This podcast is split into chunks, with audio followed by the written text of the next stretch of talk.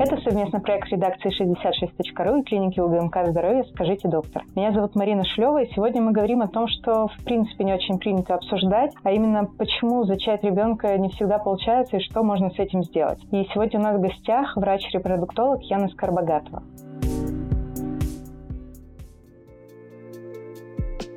Яна, правда ли, что статистика показывает, что с каждым годом число семей, у которых не получается заиметь ребенка, становится все больше? Да, статистика скорее показывает именно это, но и, наверное, появляется все больше людей, которые этот вопрос откладывают. Сегодня мы стали планировать нашу жизнь, и все чаще планы получить потомство, они откладываются в долгий ящик. И когда мы приходим к этому вопросу, возникает очень много трудностей. Ну, наверное, вот это и есть та самая проблема, с которой сегодня мы сталкиваемся. С какого возраста тогда людям начинать беспокоиться, что что-то идет не так. Ну, то есть э, мы откладываем свою жизнь, и это нормальная практика, потому что у всех карьера, заработок и другие интересные вещи стоят на, на горизонте планирования. Ну, то есть до какого возраста можно откладывать? А я бы ставила вопрос немножко по-другому. Я предлагаю не откладывать и не ставить какие-то вот препоны, преграды mm-hmm. на своем пути, а, наверное, держать руку на пульсе. Потому что любая женщина, которая к своему здоровью относится правильно, должна хотя бы раз в год посещать гинеколога иметь доктора, к которому она может прийти с вопросом «доктор, у меня все хорошо». И вопрос «все хорошо» он должен предполагать не только состояние сегодня, угу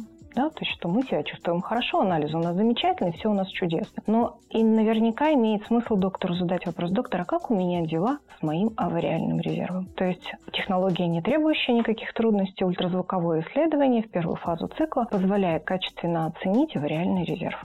То есть это банально подсчет фолликулов в яичниках. И если сегодня у нас авариальный резерв замечательный, и мы понимаем, что до 35 лет у нас еще время позволяет, мы совершенно спокойно, планов никаких не строим, но продолжаем держать руку на пульсе. Если же приближается граница 35 лет, мы понимаем, что есть еще физиологические особенности. И как бы чудесно мы ни выглядели, что бы мы для себя ни делали, к сожалению, природа берет свое. С 35 лет количество и самое главное качество клеток будет стремительно ухудшаться. Что это значит? Это говорит о том, что у женщин более старшего возраста вероятность наступления беременности будет ниже, вероятность прерывания будет выше, вероятность получения генетической патологии у потомства будет выше. Поэтому, если мы готовы это рассматривать, мы можем откладывать дальше. Ну, логичнее уже приступить к реализации проекта. Но это вы говорите про женщин, но ведь проблема не всегда кроется в них. Иногда причиной нерождения детей становятся мужчины. Безусловно. Ну, наверное, и мужчине уже пора понимать, что есть замечательный доктор-андролог, который тоже может помочь. Ну, если у нас все хорошо, то и сделать так, чтобы и дальше все было хорошо. То есть тоже держать руку на пульсе своего здоровья и четко понимать, что да, в любой момент мужчина может участвовать в данном проекте, который приведет к рождению здорового ребенка. Но возраст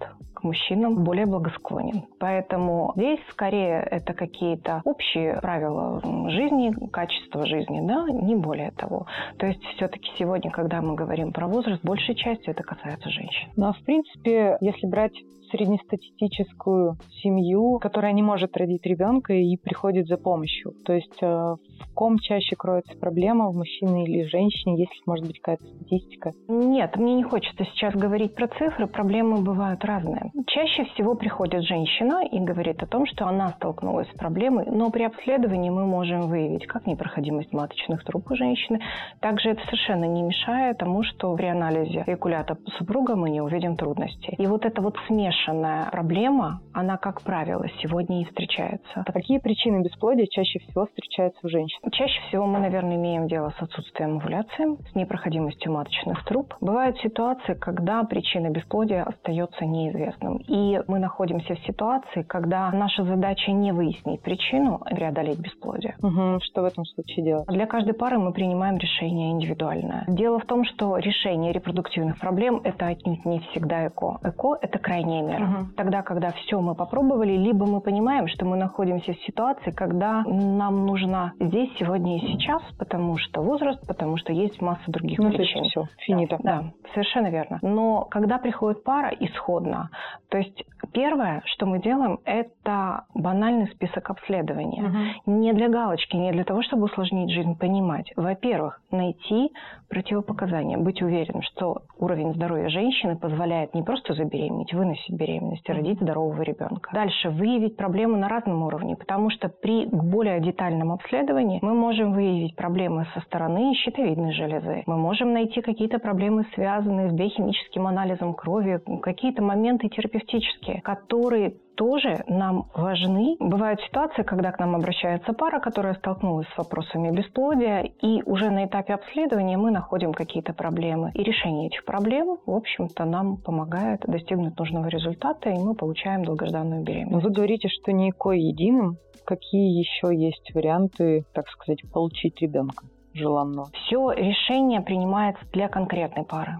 Это может быть и ЭКО, это может быть внутриматочная инсеминация, это практически самостоятельная беременность. Единственное отличие в том, что мужчина в определенный день сдает эякулят в клинике. Угу. Эякулят обрабатывается и вводится непосредственно в полость маточки. Таким образом мы контролируем все. Наличие доминантного фолликула, красивый эндометрий. Мы вовремя проводим манипуляцию, сопровождаем ее какими-то препаратами. То есть мы берем ситуацию под контроль. Мы точно знаем, что мы все сделали вовремя, вовремя, правильно и ожидаем хорошего результата. Но если это не при, приводит нас к хорошему результату, тогда это уже повод подумать, что, может быть, имеет смысл двигаться в сторону ЭКО. Иногда достаточно простимулировать овуляцию. Если женщина обращается с проблемой, нет, у женщины угу. овуляции. То есть э, вот яичники устроены таким образом, что доминантный фолликул, в котором созревает яйцеклеточка, он не формируется. У нас есть возможности разные для того, чтобы достигнуть этого результата. Важно поставить перед собой цель. Это, во-первых, и самое главное, вовремя определиться, по какому пути идем. Потому что если нам исходно показано ЭКО, останавливаться на низкоэффективных манипуляциях смысла нет, нет смысла смысла тратить на это время и силы. И деньги.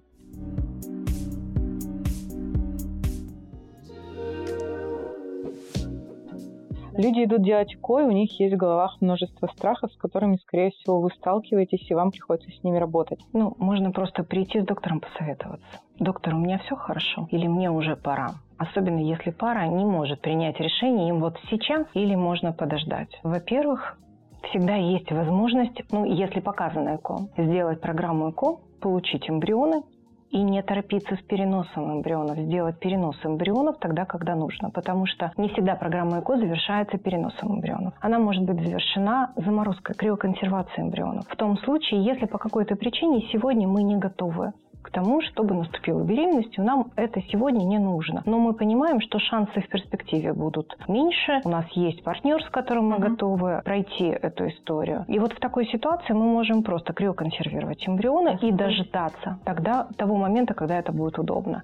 Сегодня технология позволяет насколько угодно, и при этом эмбрион не будет подвержен времени. Ну, то есть можно в 20 заморозить, в 60? Ну, э, я думаю, что, наверное, в 20 морозить не стоит, потому что в 20 лет вся жизнь впереди, и обстоятельства, ну, например, по партнеру могут как-то измениться. А все-таки эмбрион – это совместная собственность, об этом не стоит забывать. Но вот если женщина сталкивается в силу каких-то причин с тем, что авариальный резерв стремительно снижается, угу. партнер у нас сегодня отсутствует, вот в этой ситуации мы можем тогда провести программу женщине и заморозить ее яйцеклетки для того, чтобы в перспективе она могла воспользоваться ими тогда, когда ей это будет удобно. Существует еще страх, что при ЭКО рождается двойня, а то и тройня. Действительно, на заре становления программы КО эффективность программы КО в тот период, наверное, не была столь высокая, как мы можем говорить об этом сейчас. В тот период переносили и два, и три эмбриона. В некоторых странах вообще переносили большое количество эмбрионов. У нас сегодня наша работа регламентирована нормативными актами. И сегодня больше, чем два эмбриона мы переносить не имеем права. Но любая клиника, которая придерживается, ну, наверное, современных тенденций, клиника, которая уверена в себе, в своих возможностях, клиника, в которой сегодня эффективность достигла хороших цифр, не боится переносить врач в данной клинике один эмбрион. И именно это является сегодня уходом от многоплодной беременности. Да, мы не застрахованы от того, что этот эмбрион может поделиться и, и родятся совершенно одинаковые дети. Но это все-таки редкая история. Чаще всего при переносе одного эмбриона мы получаем одно плодное яйцо. То есть сегодня мы осознанно уходим от того, чтобы переносить несколько эмбрионов. Да, пусть может быть отчасти это будет влиять на эффективность, снижать вероятность, но на сегодняшний день наша задача задача не эффективность получить высокую, наша задача сохранить свою эффективность качественную, но при этом, чтобы женщина родила здорового ребенка. А если все же пара захочет иметь двойню, а вы внедряете один эмбрион, то можно ли внедрить два и будет ли это стоить дороже? Нет, на стоимость это никак не влияет, но моя задача, наверное, убедить пару что все-таки детей лучше рожать по одному. Почему? Потому что любая многоплодная беременность сегодня является патологической для любого акушера. Потому что вероятность осложнений, связанная как с периодом беременности, так и с родами, будет гораздо выше. И поэтому моя задача показать потенциальным родителям все риски, и они принимают решения сами. Но в программе ЭКО я буду настаивать на переносе одного эмбриона, потому что, на мой взгляд, это будет более верно. Ну тогда в этом случае какая статистика по ЭКО, сколько раз его нужно пройти, чтобы достичь успеха? Ну то есть а есть вот же вот эти... Вот тоже... Та самая проблема, с которой пациенты приходят. Зачастую пациенты приходят и говорят, значит так, я сейчас делаю программу, потом у меня не получится, и я сделаю следующую. Почему вы приходите заведомо с неверой в удачу? Мне кажется, что вот на этапе подготовки, если есть вот этот страх, что у меня не получится, ну тогда надо начинать, наверное, вместе с врачом-репродуктологом посещать психолога. Сегодня есть специалисты, которые хорошо разбираются в данной теме, и они могут понять паре, иногда это достаточно женщине сходить, может быть, это паре нужно, для того, чтобы определить, вам сейчас это нужно, чего вы боитесь, почему вы боитесь? И вы можете справиться с этой проблемой. А если возвращаться к статистике положительных ЭКО? Сегодня все больше женщин после 40 лет приходят к нам с запросом на беременность. Вероятность наступления беременности у них будет ниже. Это как раз к вопросу, все нужно делать в свое время. Поэтому чем раньше мы этот вопрос зададим, угу. тем больше вероятность получения долгожданной беременности с первого раза. Тем более задача сегодня в программе ЭКО получить эмбрион для переноса. И если все пошло так, как мы запланировали, а мы запланировали хороший результат, то у нас будут еще эмбрионы для того, чтобы не возвращаться к началу, для того, чтобы иметь возможность разморозить этот эмбрион и использовать его для того, чтобы получить беременность. Еще некоторые женщины боятся, по каким-то россказням узнают, что якобы окошные дети чаще болеют, имеют генетические заболевания, ну, то есть таких рассказов, если даже просто погуглить, их очень много. Правда это или ложь, откуда вообще такие истории взялись в этой жизни? Способ наступления беременности никак не влияет на здоровье ни женщины, ни ребенка. И сегодня все-таки есть технологии, которые позволяют предвосхитить такие проблемы. Сегодня есть возможность обследовать эмбрион, а, провести генетическое тестирование и уже точно знать, уровень здоровья эмбриона на этапе до переноса. Как это делается? Он же супер маленький. Он супер маленький, для этого у нас есть волшебные эмбриологи, которые точно знают, как это сделать. Это совершенно не травматичная процедура, делается на пятые сутки развития эмбриона и мы получаем результат. А эмбрионы сколько изначально берет? Эмбрионы не берутся. Забор да. яйцеклеток. Наша задача в программе ЭКО простимулировать рост фолликулов. Угу. Мы сделали УЗИ, посмотрели угу. исходно, какое количество фолликулов у женщины. Дальше при помощи препаратов мы начинаем стимулировать рост фолликул. То есть если в обычной жизни у женщины созревает один фолликул, доминантный фолликул, в котором может быть яйцеклетка, может не быть, да, произошла угу. овуляция, не произошла, встретилась она со сперматозоидом или нет, но это уже волею судьбы. В программе ЭКО мы себе такое позволить не можем. Мы хотим увеличить свои шансы. Как это делают? А назначаются медикаменты, инъекционные, как правило, препараты, которые стимулируют рост тех фолликулов, которые сейчас есть. Часто бывают ситуации, приходит женщина и говорит, истощение яичников, фолликулов нет. Она говорит, так сделайте мне ЭКО, простимулируйте. Мы можем простимулировать только то, что есть. То, чего нет, простимулировать нельзя. Поэтому в процессе стимуляции у нас растет определенное количество фолликулов, которые мы наблюдаем на протяжении ну, периода 10-14 дней. Угу. Спустя этот период мы выходим на пункцию фолликулов. То есть это очень важный, запланированный заранее день, когда женщина приходит вместе с мужчиной. Мужчина сдает эякулят для оплодотворения. Мы с женщиной идем в операционную, где под внутривенной анестезией. Это очередной страх. Это не больно. Женщина сладко спит. Процедура очень непродолжительная по времени. Рядом с женщиной находится анестезиолог, находится доктор, ей уже знакомый. Через влагалище под контролем УЗИ тоненькой иголочкой я захожу в каждый фолликул, забираю содержимое. Тут же эмбриолог смотрит, есть клеточки или нет. А потом яйцек... А если клеточка маленькая, маленькая. А потом яйцеклетку в пробирку, туда же сперматозоид Совершенно верно. Да. Если у мужчины все хорошо, именно так это и будет происходить. Мы их помещаем в среду, и они сами оплодотворяются. Если мы знаем, что по какой-то причине мужчина может нас подвести, наша задача на этапе до того постараться предусмотреть эту историю. И тогда у нас есть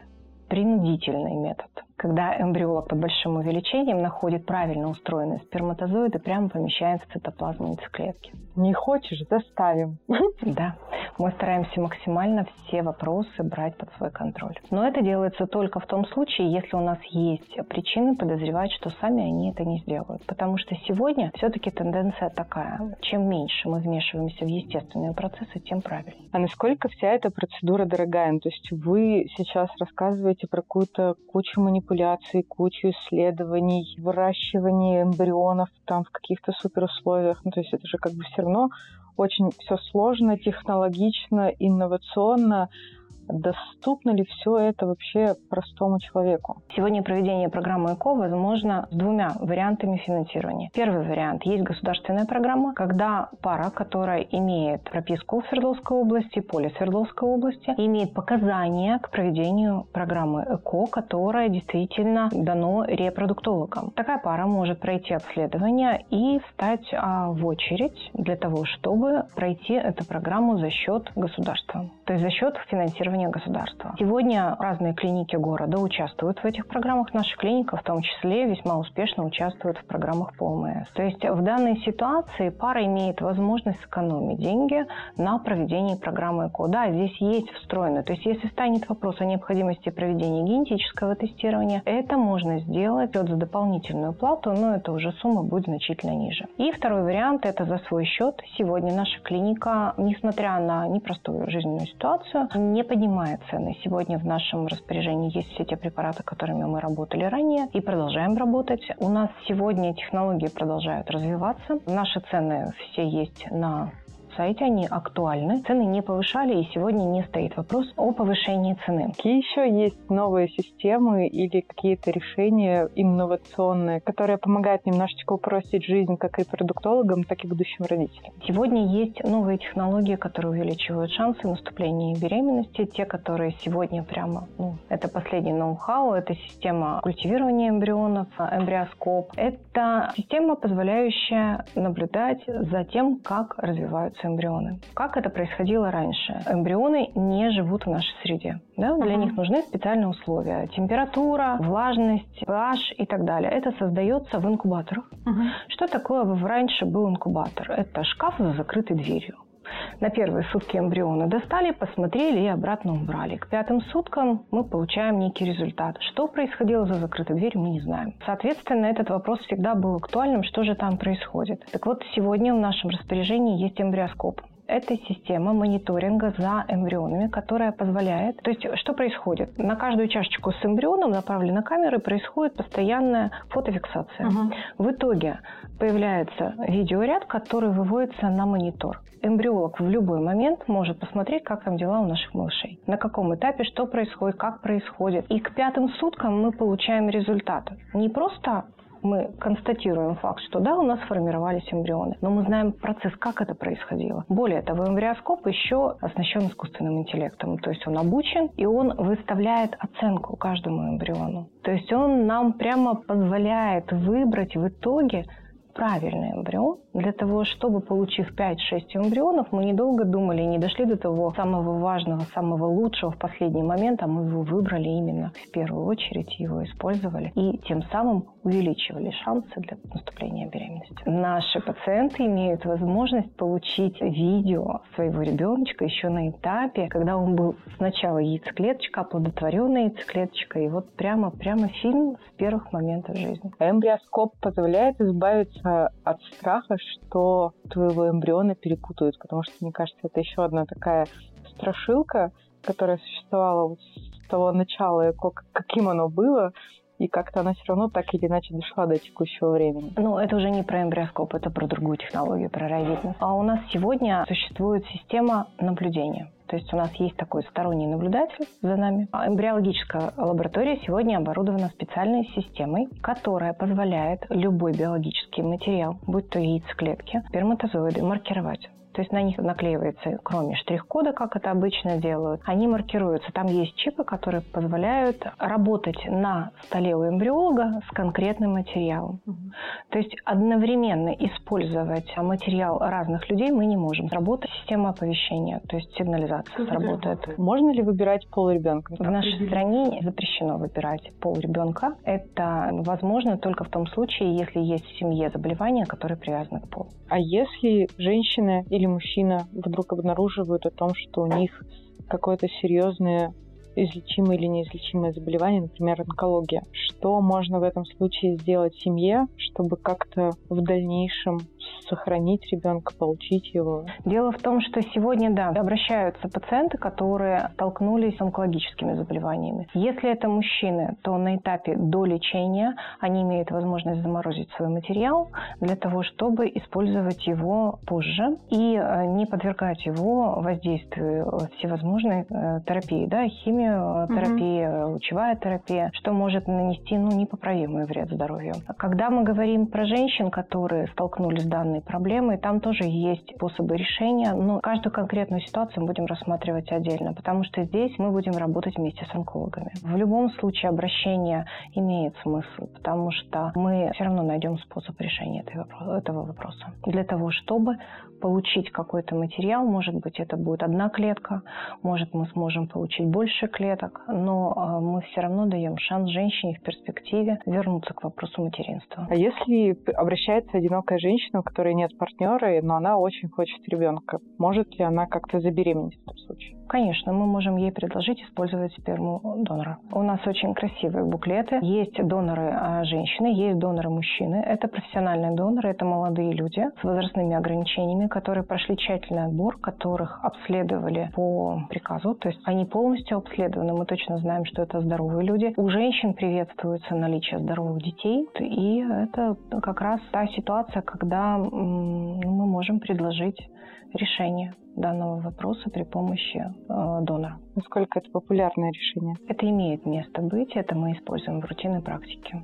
И доноров женщин, и доноров мужчин. Донор обязательно проходит психолога. Это на самом деле очень интересно, потому что есть некий психологический портрет. И когда пара сталкивается с тем, что им необходимо выбрать, например, донора яйцеклеток. Конечно, женщина, столкнувшись с такой проблемой, испытывает некий дискомфорт, и ей, наверное, нужно зацепиться за что-то. Ну, во-первых, мы пытаемся помочь подобрать донора визуально схожего. То есть предоставляются фотографии донора детские, как правило, но а, до, доктор имеет возможность видеть донора, видеть взрослые фотографии. В каких-то ситуациях предоставляются взрослые фотографии, просто не все женщины хотят видеть лицо чужой женщины. Очень важен психологический портрет донора, потому что это как раз то, на чем можно, ну, наверное, наверное, за что женщина, которая к нам обратилась, mm-hmm. может зацепиться. Дата рождения какая-то, допустим, знак зодиака, да, кому-то это важно, какие-то увлечения, а, чем занимается, там, танцевал, спортсмен, еще что-то. То есть это те моменты, которые позволяют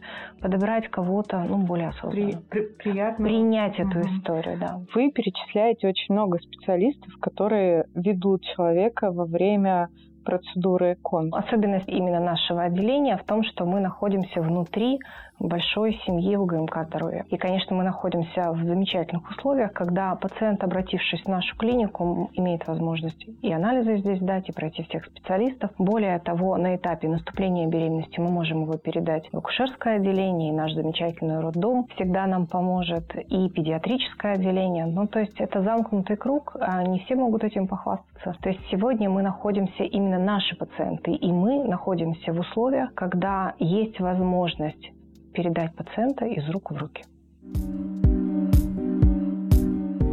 Это был совместный проект редакции 66.ru и клиники ВГМК «Здоровье». Скажите, доктор. И спасибо вам, Яна. Спасибо. Будьте здоровы.